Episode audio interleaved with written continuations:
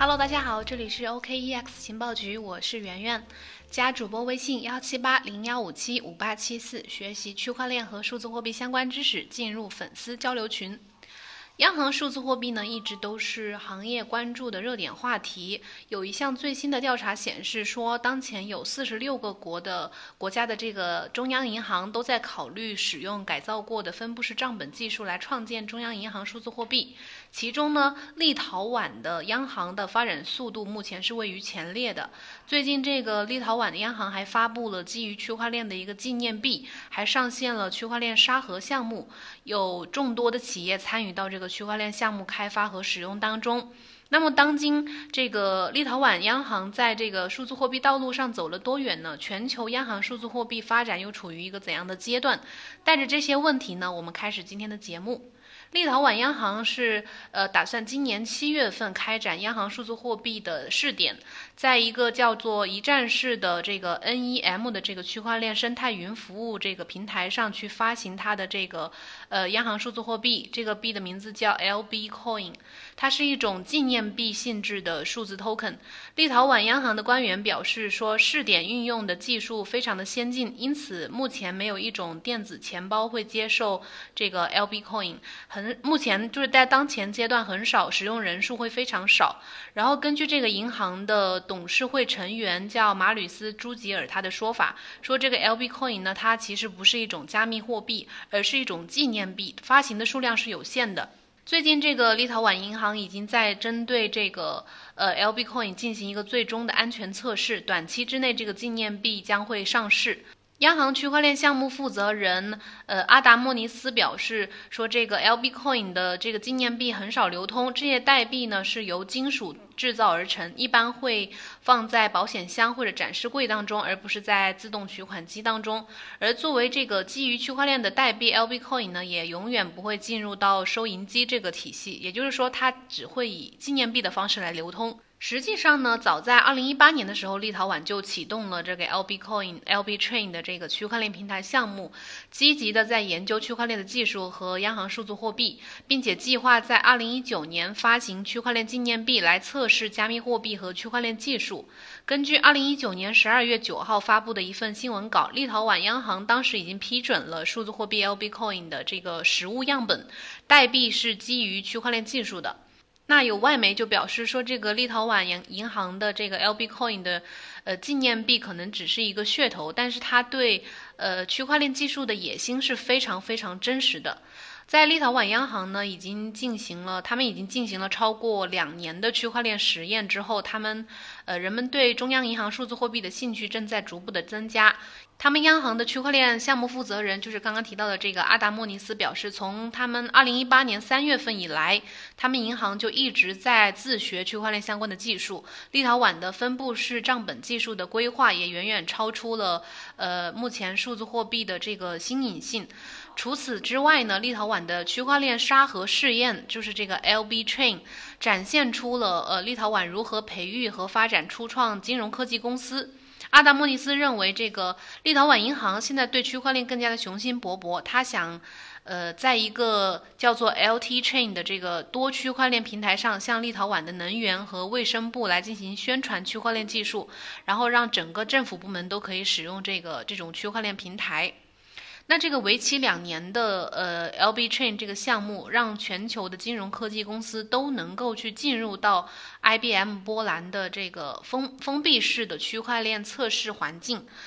IBM 波兰使用了 Hyperledger Fabric，就是这个 Linux 基金会发起创建的一个开源区块链分布式账本。参与 LB Chain 的这十一家金融科技公司呢，都构建了基于区块链的应用程序。比如法国区块链项目 Legity 在这个 I IBM 的沙箱中创建了一个数字私人银行，从而简化了代币投资过程当中的强制执行部分。那其他的参与 LB Chain 的项目的金融科技公司呢，也分别开发了很多不同的项目，比如说用于共享信用违约信息的智能合约，还有基于区块链技术的一些应用程序，包括这种呃数字债券购买平台等等。LB Train 的这个三个研究阶段目前已经完成了，意味着代币质押或者是赌博业务呢，可能就马上要落地实现了。阿达莫尼斯表示，银行目前正在准备通过直播的方式让 LB Train 和公众见面，就是在直播当中去介绍这个 LB Train。那这个区块链沙盒当中呢，将会存在两个由五家金融科技公司组成的团队，他们会在未来的六个月时间之内，在 Corda 或者是这个 Fabric 当中去构建应用程序。随着时间的推移呢，阿达莫尼斯希望这个 LB Chain 当中呢会增加越来越多的区块链平台去应用这个呃区块链底层链。那阿达莫尼斯表示，LB Chain 引用会引导银行去使用这个区块链技术，并且向银行展示了包括金融服务在内的很多可能用到区块链的很多业务。那银行目前也正在考虑扩大它的实试验范围，让这个立陶宛的 IT 基础架构当中有更广泛的去使用这个区块链技术，对央行数字货币这个话题来说呢，其实最近几年一直都很热，也是很多国家都在追求和探索的项目。立陶宛央行的这个央行数字货币只是冰山一角。有一项最新的调查显示，目前有四十六个国家正在考虑使用这个分布式账本技术来创建他们的央行中央银行数字货币，但是他们对区块链技术还是保持着一个比较谨慎的态度。因此呢，这些央行数字货币项目呢，并不一定会都会使用区块链技术。在今年二月份，进呃有一项调查发现说，只有一家中央银行会使用纯粹的区块链技术作为央行数字货币的底层。这个银行表示说，说如果没有发现更好的呃技术平台呢。只会考虑使用区块链，但是其他的四十五家银行呢，没有明确表示会使用区块链技术，而是倾向于使用这种，呃，经过改造过的这种分布式账本技术，就是叫 DLT。那有些银行对区块链的，因为对区块链的安全性和可扩展性问题依然是感到担忧的，所以大多数接受研究调查的银行还是表示说。如果他们进入发行阶段的话，可能会考虑在 DLT，也就是这个去中心化分布式账本技术上面去构建他们的央行数字货币。这个去中心化分布式账本技术呢，包括专用网络和许可网络。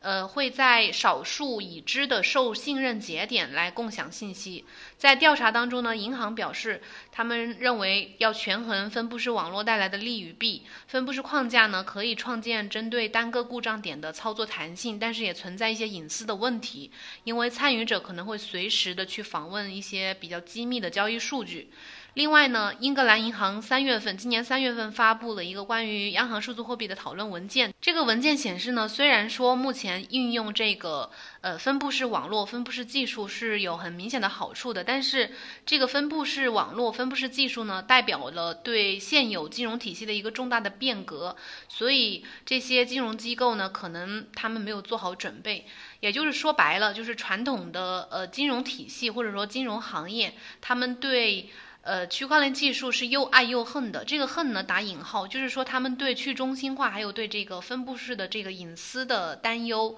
呃，所以说也不一定会百分之百的采用区块链技术。不过呢，这一点也丝毫不妨碍目前各个国家在加快这个央行数字货币呃项目的研发和探索的这个步伐，他们在这个项目上表现出来的积极性。